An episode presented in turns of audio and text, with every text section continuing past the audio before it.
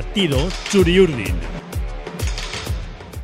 Me parece que se nos van a quedar cortos los próximos minutos porque eh, la, la actualidad de la Real, la verdad es que respira por, por multitud de, de poros y tiene muchísimos puntos de interés. Y Manuel Troyano, muy buenas. Muy buenas, Raúl. Gracias por estar aquí con nosotros. Gaiz Calasa, muy buenas. Es que Hola ricasco. Raúl, encantado.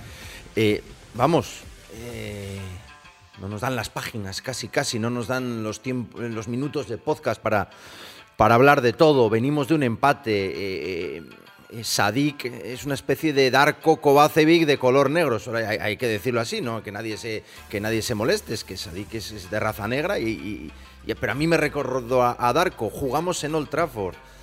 Vamos a empezar igual por, por, por el Atleti, eh, dando un par de pinceladas de lo que os pareció el empate eh, en, en- en Anoeta, con un ambiente espectacular, con creo que yo un partido bastante redondo de la Real, aunque otra vez yo creo que se le, se le hizo largo al final. Se le hizo largo, pero quizás no tan largo como el día del Barça, Por que ahí sí que es verdad que se vio mucho bajón a partir del minuto 60. Esta vez también se ve, se ve un, un tanto de bajón, también porque el Atlético de Madrid aprieta mucho, pero más a partir del 80 y tantos quizás, que, que se ve que la Real acaba pidiéndolo ahora. Pero hasta entonces eh, hay que decir que la Real pues, hizo un muy buen partido, que creó muchas oportunidades, que hubo jugadores como Mohamed Ali Cho que, que, que deslumbraron. eh, un muy buen estreno de, de Sadik, de Umar Sadik. Sí. Y, y la verdad que la Real se salvó, parecía que iba con el 2-0 para el descanso en contra y, y el VAR apareció para, para mantener a la Real en el partido. Sí. Y la Real lo aprovechó, eh, empató y quizás en algunos momentos incluso pudo haber merecido algo más. Pero yo creo que sí que es verdad que el empate al final es justo porque el Atlético de Madrid acaba mejor el partido Sí. y, y eso, se acaba un poco las pilas de, de esta Real. Gaisca, ¿qué te gustó? Bueno, a mí me gustaron muchas cosas. Ha dicho Imanol ahora que fue justo, no sé si justo o no, pero bueno, desde luego sí. Yo creo que el empate contra un equipazo como el Atlético de Madrid, habéis dicho que se le hizo largo el partido, pero es que es que cuando delante están eh, un tal Antoine Griezmann, eh, no sé si seguía en el campo eh, este Morata, Joao Félix, Morata, Yao Félix. Correa sale luego. Correa, claro, y se le hizo largo cuando estaban Lewandowski, Ansu Fati. Claro, es que con esos jugadores siempre se te va a hacer largo el partido. A la Real y a todo hijo vecino. Entonces, bueno, joder, yo creo que, además, como ha dicho Imanol, eh, esos minutos en los que, en los que claramente eh, la Real tuvo que achicar agua fueron pues, los del descuento prácticamente, ¿no? Y a partir del 88, 89 y el descuento. Luego, es verdad que, que un partido largo contra, contra estos equipos, además como los plantea la Real, porque, porque claro, no es lo mismo eh, salir con el autobús atrás o salir ordenaditos y, y aguantar 90 minutos que aguantar 90 minutos corriéndole al Atlético Madrid en todo el campo. Claro. Entonces, claro, eh, Sí, sí, porque el que- planteamiento es, vuelve a ser valiente contra el Barcelona lo fue y, y el, y el sábado pasado también. Claro, y Manuel decía, no, es que físicamente, no os acordáis, al principio de temporada, no están todos como tendrían que estar. Y lo repitió creo que después del partido del Cádiz, bueno, es que físicamente hemos caído, no nos da la gasolina. Joder, Manuel, suave, suave, porque claro, Sí. a ver qué equipo aguanta 90 minutos como corren los tuyos. Y yo creo que, vamos, eh, muchísimas más cosas positivas que, que negativas este, este partido. Creo que es el. Estamos eh, con cuatro jornadas ligueras. Ha repetido, lo digo de memoria, y pu- puede que me equivoque, pero seguro que me, Imanol me va a corregir. ¿Ha jugado siempre Zubimendi, Silva, Bryce y Merino? No hemos cambiado, ¿no? El, el rombo, Sí. si te refieres al rombo, El rombo. yo creo que es, eh, es el mismo, clavado. Ahora sí, de memoria te estoy diciendo, porque el día del Cádiz juega Zubimendi, Merino, Silva y Bryce. Sí. El día del Elche, bueno, del, del Barça, eh, más de lo mismo. Sí. Y el del Elche también. Eso es. Entonces, ¿Qué lectura haces de eso? Hombre, pues yo creo que si esos cuatro jugadores están bien, son, son titularísimos. Realmente. Pero no van a poder jugar todos los días. Hombre, claro que no, porque ya estamos diciendo que este jueves hay partido de Europa League, luego domingo hay Liga y va a haber partido, dos partidos a, a la semana de aquí casi a- hasta el parón de, Sí. por el Mundial. Va a haber que quedan muchos minutos, porque, por ejemplo, yo decía, pues, Navarro, con la pretemporada que ha hecho, está teniendo muy pocos minutos hasta el momento, ya desde que ha empezado la liga. Eh, Turrientes tampoco se le está viendo mucho. Entonces, yo creo que hay. Y Yarra tampoco. Y Yarra tampoco.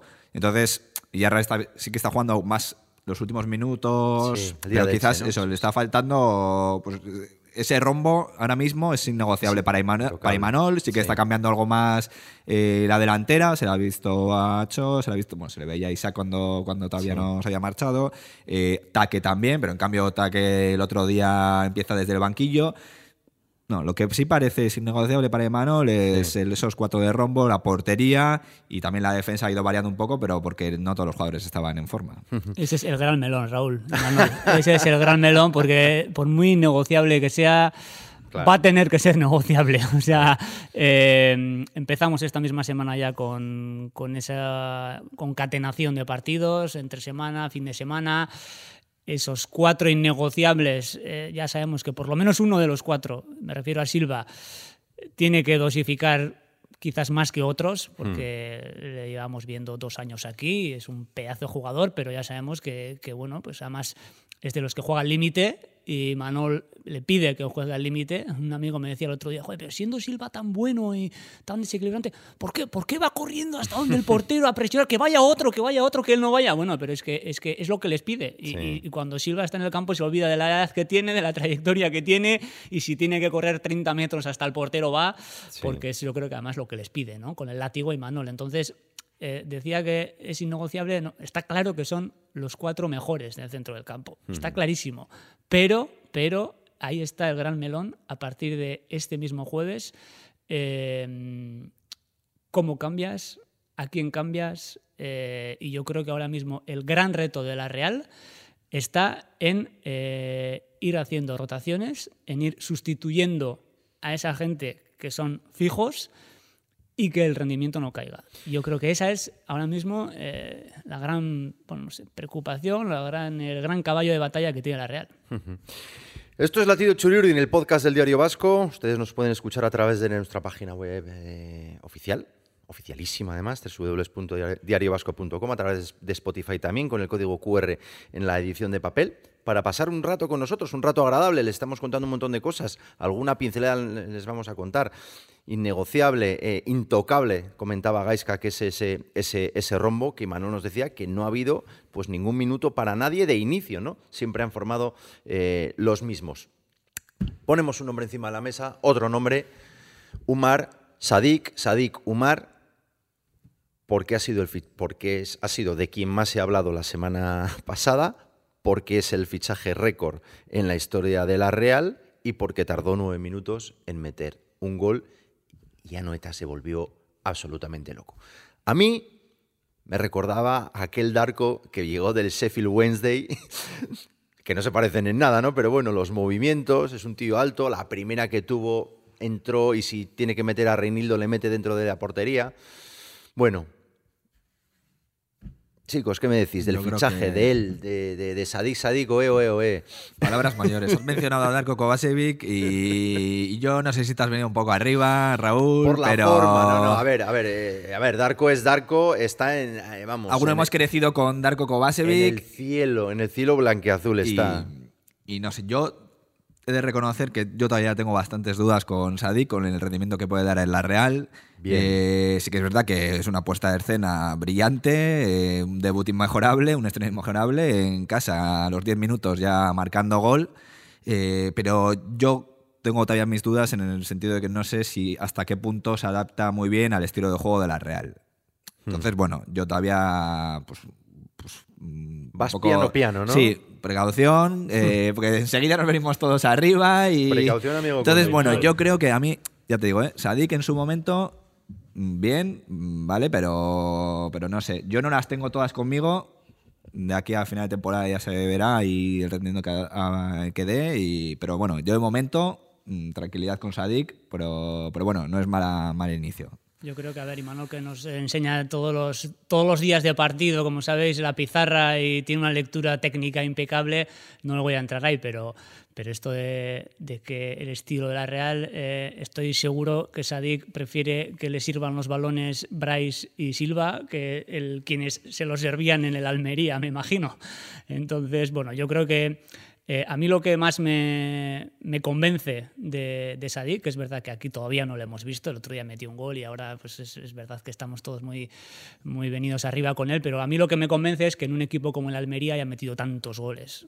Eh, es que meter 18 20 goles en el Almería por temporada es que a mí me parece una burrada. Eh, y volviendo a lo que dices, que no sé si se va a moldar el estilo, a moldarse al estilo con jugadores como Silva, Bryce, Cubo, eh, Zubimendi eh, al lado, yo creo que es, tiene que ser bastante más fácil que con los que jugaba hasta ahora. Estoy como el Tigris, en el Tigris y en el Éufrates. Usted, que nos, como tú que nos estás escuchando, con permiso de que te, pueda tutear, pues efectivamente, eh, ¿dónde, o sea, en qué lugar de la mente está Sadik para el aficionado realista? Yo he de confesar es un fichaje que me sorprende. Eh, la Real tiene jugadores académicos que juegan muy bien. Él se sale absolutamente de ese patrón. Eh, pero por otro lado, Sorloz conoce perfectamente los automatismos. Vimos lo que hizo Sorloz en la primera mitad, vimos lo que hizo Seidek en la segunda mitad. Es decir, Hombre, yo creo que también Sorloz venía de no tener cero ritmo de competición, también, de tener solamente seis minutos en Bundesliga contra el Stuttgart, creo, en el inicio de temporada, el primer partido de liga. Eh, obviamente, pero si titular, los dos partidos, pero titular. porque eh, viene de haber jugado hace tres meses con la Real. Quiero decir que sabe, tiene eh, ese rombo también lo sabe manejar mejor, ese jugar con otro compañero arriba lo tiene mejor asimilado. Sorloz venía de, conocer perfectamente de qué pie coge a cada compañero. O sea, viene con un entrenamiento sí que es, viene, que sí que es verdad que viene con más ritmo, pero viene con un entrenamiento que no sabe ni cómo se llama eh, el lateral izquierdo del equipo. Vamos. Correcto. Pero no lo sabe ni, ni de titular ni en la segunda parte. Es decir, eh, pero insisto, eh, que estoy contigo. Pero que, no hace falta saberlo, que no hace falta saberlo, que vamos a dejarnos de rombos de estilos y, de, ritmo. Hay gente que tiene instinto, hay gente que tiene olfato. Que, a ver, vamos a, por, rebajar un poco la euforia, la metió como la metió, ¿eh? O sea, medio con el hombro, la cara, el codo, no sé ni cómo la metió. Pero cómo fue al balón, yo creo que es un ejemplo de lo que necesita la Real. Mira, la Real tiene jugadores eh, buenísimos, pero es que tiene un problema que lo venimos detectando ya desde hace tiempo y es que no tiene gol. O sea, eh, eh, Merino, que es un pedazo jugador, ha tenido estas jornadas 2, 3, 4 clarísimas dentro del área. Silva, que nadie va a dudar ahora de su, de su calidad, ha tenido dos el otro día también. Entonces, este, este pues parece que, que, tiene, tiene ese, instinto, tiene, tiene ese olfato y, el otro día la metió como la metió. Ojo, el segundo gol que, que, mete, que le anulan, eso ya no es ni codo, ni culo, ni hombro, ¿eh? La mente, vamos, delicatesen. Pero yo a lo que voy es, lo que he dicho antes, es que un tío que ha metido 20 goles en el Almería, es que algo tiene, es que o, las, o las huele o tiene ese instinto, eh, y yo creo que la Real necesita eso. Individualmente, en cuanto a la calidad técnica, estoy convencido que Isaac es mejor futbolista.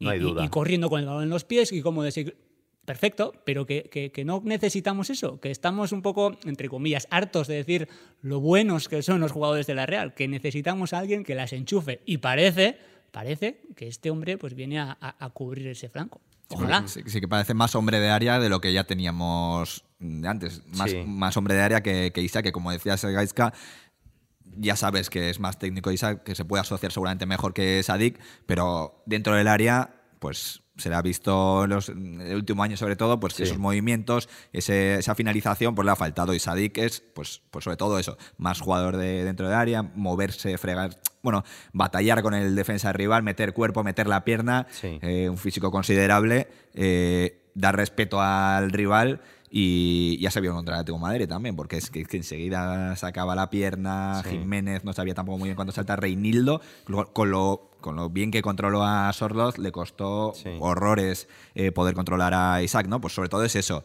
Yo decía que me, que me tenía más dudas porque, claro, es que el contexto también que tenía Almería, con más espacio seguramente, seguramente con peores asistentes, pero pero era diferente. La Real muchas veces le van a esperar atrás, sí que es verdad que a Almería también han esperado mucho atrás, porque era el líder, o, bueno, ha estado en segunda división siempre no digamos que es arriba. más fácil jugar en segunda que en primera, que no es cierto. No, no, está claro. Lo que pasa que eso, que hay que ver en, en qué con- en determinados contextos pues, pues puede funcionar seguramente mejor o peor. Pero bueno, Sí. de momento sí que parece que se mueve muy bien en el área y a ver, que ver, hay que, hay que dar tiempo. Sí, La a- portería y el área tienen el mismo tamaño en primera, en segunda, en primera RF y en juveniles. También. Y este las he enchufado antes, vamos a esperar a que las siga Sí. enchufando. Por cierto, eh, ¿vale para el Pichichi los dos goles de la Almería? O sea, lleva tres en total. Pues yo he visto alguna tabla goleadora, yo he visto que le, que le computan ya, le contabilizan los tres goles. Sí, bueno. Entonces, no sé Ojo. si Joaquín tiene que tener Ojo con eso. Para ¿eh? la de bota de oro. Ojo que estamos con el tema de las variables, ¿eh? Eh, ojo con el tema de las variables, que, que te lo tenemos ahí con, con tres chicharros a, a Omar Sadik. Eh, del resto, eh, el otro día yo creo que maravillaron Cho y el final de partido de Remiro es, es sobresaliente. Sí, bueno, Remiro yo creo que hace tiempo que está en una línea, eh, tiene sus virtudes y sus defectos, que lo hemos comentado mil veces en esta reacción, pero yo creo que el hombre eh, está ganando en confianza. Es que, y además, yo creo que es una persona que, que por el semblante lo transmite y siempre ha sido un buen portero, pero muchas veces lo comentábamos aquí entre los compañeros, transmitía el, el gesto de, de- de inseguridad, de, de estar flan, de estar nervioso, de le llegaban poco a la Real normalmente y, y cuando le llegaban eh, no, no sabía muy bien. Y ahora, pues mira, pues igual es porque ha empezado el, el curso contra equipos grandes y le, le han llegado bastante y, y el hombre ha resuelto las situaciones bien y vamos a dejar aparte el partido del Barcelona, que tampoco fue de su culpa.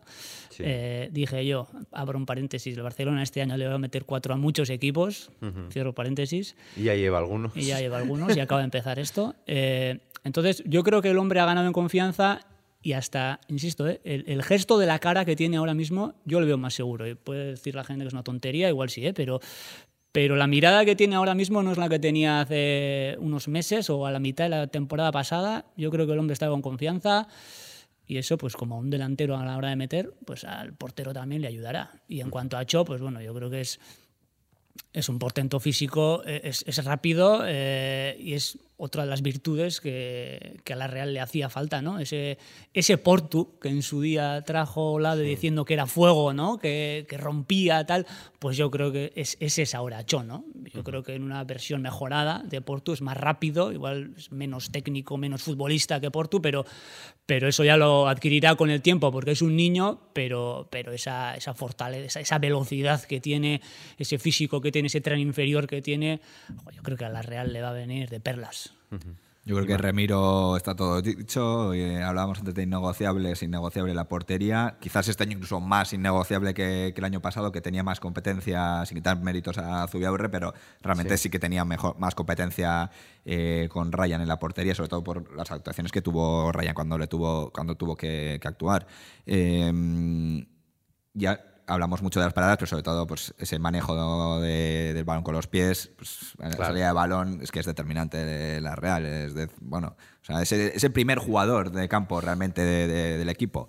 Eh, y luego, como Jamet ha dicho, pues no sé si alguno pudo tener dudas, bueno, partiendo de la base que tiene todavía 18 Claro. años, que se está haciendo como futbolista, quizás alguno pudo tener alguna duda de, pues, en el debut, pero pero realmente es un jugador que, que eso, que, que tiene esas características de potencia, de velocidad, que le vienen muy bien en- a la para jugar al espacio, pero sobre todo yo creo que, que en los últimos partidos que se le ha visto jugar de delantero, eh, primero con, con Taque, si no me equivoco, en Elche, En Elche, eso es. y el otro día con, con Sorloz, Sí. quizás puede explotar mejor sus virtudes, yo creo, porque en- Más de banda, extremo, más sí. que en banda, porque en banda con un lateral Sí. quizás le está costando más, porque le puede, le puede controlar o le puede llevar mejor la velocidad, le puede controlar mejor. En cambio, cuando Choch se está midiendo con un central que, que realmente son jugadores más lentos, aunque hoy en día ya los centrales corren casi casi como un lateral, eh, puede sacar mejor sus virtudes. Yo creo el otro día contra Jiménez.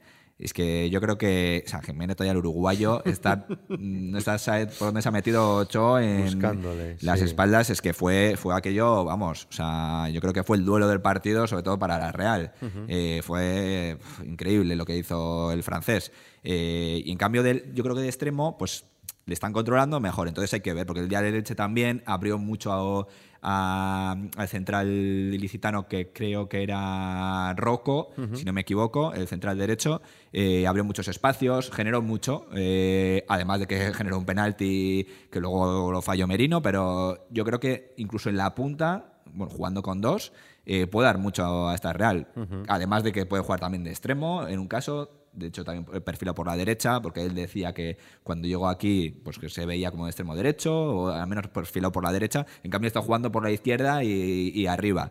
Entonces me parece interesante, pues bueno, pues, pues sobre todo que, que puede dar unas cosas que, que quizás no pensabas en un momento. Y Manol ya, ya lo tiene controlado y bueno, ya puede jugar de extremo, delantero y rendir, como se está viendo en estos últimos dos partidos, pues a muy buen nivel, con 18 años, ¿eh? que, Sí, sí, que sí. hay que decirlo todo. Efectivamente, que ahí está. Cubo 21, eh, Bryce 25 creo, Hecho 18, eh, Sadik 25, Sorloz 26. Son las incorporaciones y ya ven, todos de, menos de, de 26 años hacia, hacia abajo. Eh, pasaportes en regla porque, por el Brexit. eh, para, para todos y ahora mismo con Borja Luna, que sin él eh, no saldría adelante este podcast Latido Churi Urdin, pues nos cogemos un avión y nos vamos hasta el aeropuerto de Manchester, de ahí un taxi hasta el centro, podemos ir andando hasta el campo aunque está un poquito lejos, mejor igual coger un, metro y nos deja al lado de Old Trafford, donde la Real este jueves debuta nada más y nada menos que en la fase de en la, en la liguilla de grupos de la, de la Europa League. Otra vez el Manchester United, otra vez Old Trafford. ¿Y qué queréis decir? ¿Qué os apetece decir? A ver, eh, hilándolo eh, a lo último que habéis mencionado, el tema de la edad, eh, lo que está claro es que en Old Trafford no te van a mirar al carnet de identidad. ¿eh? El, el tema de que eh, Cho tenga 18 años y el otro 21 y el otro 22 no es un atenuante eh, para lo que pueda pasar allí. Pues lo digo porque es, es un otro melón que abriremos si quieres otro día. Sí. A Michel González le gusta mucho hablar de esto. No está hoy aquí, entonces vamos a respetarle. Pero el tema de, de la Está edad. embarcando ya, Mitchell. El tema de la edad es que, es que se pasan, yo creo que demasiadas horas aquí en torno de la Real hablando de qué jóvenes somos. Vale, de- dicho eso, en, en Manchester no nos van a mirar la edad y, y bueno, pues yo creo que es un partido grande y, y el que piense que la Real va a ir allí y le va a dominar al Manchester y, y es tanto equipo como el Manchester y tiene muchas opciones de ganar y tal y cual, pues, pues yo creo que yo le invitaría a que estos tres días se fuera un poquito bajando de, de la nube porque,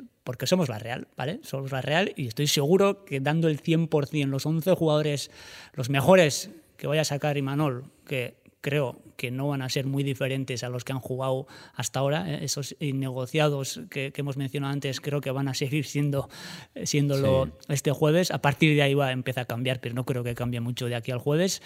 Eh, tienen que dar los mejores su 100%. Y es la única manera de llegar a un nivel cercano al Manchester United. O sea, vamos a partir de ahí, porque el que, el que piense, "Va, vamos a ir allí ¿Crees que les es vamos a dominar, el United yo al creo que sí. Madrid Yo creo que sí. y al Barça? Bueno, es, un equipo del perfil. Yo creo que es un equipo de estos grandes de Europa. Eh, El Barcelona contra el United puede competir perfectamente y le puede ganar. Y, Hmm. y también le puede perder. Ahí está, el 50-50. Pero igual que cuando el Barcelona vino aquí, yo creo que eh, tiene muchas opciones de ganarle a la Real hoy por hoy con la plantilla que tiene. Pues lo mismo con el Manchester. Ahora, eh, vamos a ir derrotados, ni mucho menos. Y la Real va a ir allí seguro a, a competir, pero vamos a saber, vamos a, a decirlo de antemano a dónde vamos y contra quién nos vamos a enfrentar. Ima. Habrá que ver si la Real ha aprendido algo o no ha aprendido nada de, de hace dos temporadas, eh, aquella eliminatoria contra el Manchester United que se resolvió en Turín, Sí. en casa, en Turín, eh, con aquella goleada. Y ya no tu- el, el partido del Trafford fue de, de Un trámite. trámite, sí. Eh, hablábamos de tú a tú, cómo juega la Real de tú a tú al Barça, cómo juega la Real de tú a tú al Atlético de Madrid y responde con nota. Sí que es verdad que al final en- contra el Barça, pues eh, media hora te pintan la cara, contra el Atlético de Madrid eh, resistes. Contra el Manchester United, ¿qué va a pasar? ¿no? Eh, yo estoy viendo el partido contra el Arsenal Sí. y estos en cualquier contra vamos. te- Hay una expresión. Te es- deja sí. te- desconfigurado, vamos. No sé si estáis de acuerdo conmigo, es una expresión que igual la cojo del baloncesto. eh, se, se habla en campo abierto. No es en un contraataque, es en un- como en una transición, ¿no? A campo abierto el Manchester United me parece poderosísimo. O sea, es muy. No, no más allá de una contra, de que en dos pases se te. sino la transición de cómo llegan, de, de que igual es un balón largo, lo aguantas, pero luego te vienen cuatro tíos como, como, como, como puras sangres, desbocados y, y- y te pueden hacer gol, ¿no? Y en, en campo abierto yo a mí me parece un equipo muy peligroso. Bruno Fernández, tiene gente que luego te va a correr como Marcus Rashford, eh, luego Anthony, Anthony este, debuta sí. y, y marca. Entonces, bueno, pues eh, tirando, también un poco al pasado, eh, viendo que en- contra el Manchester lo que pasó en aquella eliminatoria, luego si te remontas al año pasado, lo que pasó contra el Leipzig, que la Real parece que viene con la lección aprendida y ya allí en Alemania pues juega de otro, en otro Sí. sistema y viene la eliminatoria muy viva Por supuesto. y si no se inventa el Dos, penalti dos. aquel el turco Sí. eh, la Real hubiera venido con, con la, con la victoria de, de Leipzig Eh, luego también en, en la noeta pues sales con un sistema quizás más defensivo y, y aún así pierdes pero estás hasta porque el 1-3 lo marcan ya al final casi casi llegas a poder empatar el partido estuvo viva la, en la eliminatoria hasta los últimos minutos la Real en ese momento. Entonces veremos ahora la Real que Imanol que apuesta. eh, llega el equipo realmente bien, sobre todo hablando de juego, físicamente, pues eso, le está costando sobre todo los últimos minutos, eh, pero vamos, que bonito partido, bonito duelo, que he podido hablar con algún aficionado que ya quería, iba a comprar Eso las es, entradas eso y se, se conformaban muchos con el, con el punto, Sí. no es nada malo el punto para poder empezar, lo firmamos Vamos, aquí todo el mundo. yo- yo lo firmo con sangre. Pero hay que recordar también que Es una liguilla, ¿eh? Es una sea, Por liguilla, eso, por eso mismo, por eso mismo. A ver si nos vamos a estar jugando el primer puesto ah, en el mes de a finales de octubre. todo queremos, to- todos queremos eh, que que estar jugándonos eso. el primer puesto con el Manchester United. Entonces hay que recordar también que el United empieza la Premier fatal, de Sí. horror. eh, pierden los dos primeros partidos contra rivales Sí. a priori asequibles. Lo que pasa que ahora llevan 12 de 12, si no me Sí. equivoco, eh, y ganándoles a equipos como el Liverpool, El a Arsenal. equipo como el Arsenal. Entonces, bueno, Sí. pues eh, sabemos que tiene sus lados así un poquito más que las pueden pifiar, pero luego ahora mismo están en un nivel eh, estratosférico con Cristiano Ronaldo en el banquillo, con Casemiro que todavía no empieza no ha empezado a jugar de titular, pero que enseguida le pondrá y puede estar perfectamente este jueves. Sí, Se es- nos va el tiempo, señor Lasa. Ponga usted su Sí, no, la digo guinda. que si estáis haciendo apología del equipo Amarrategui autobús atrás, eh, lo lleváis claro. La Real no va a jugar así en Manchester, os lo apuesto ahora mismo. Vale, eh, cojo la apuesta. cojo la apuesta. Yo creo que sí. Vamos a poner un dos pisos británico para que no nos metan, pero bueno. Se verá y ojalá que sea con muy buena noticia. Gaiska, un placer, es que ricasco. Igualmente. Y Manuel, gracias. Gracias, hasta la A próxima. todos ustedes también. eh, igual amenazamos con volver después del partido para ver cómo, cómo nos ha ido en un sitio eh, tan mágico, tan mítico como, como es Old Trafford, el llamado Teatro de los Sueños. Esto ha sido Latido Churiurdin. Gracias, Agur. Latido Churiurdin.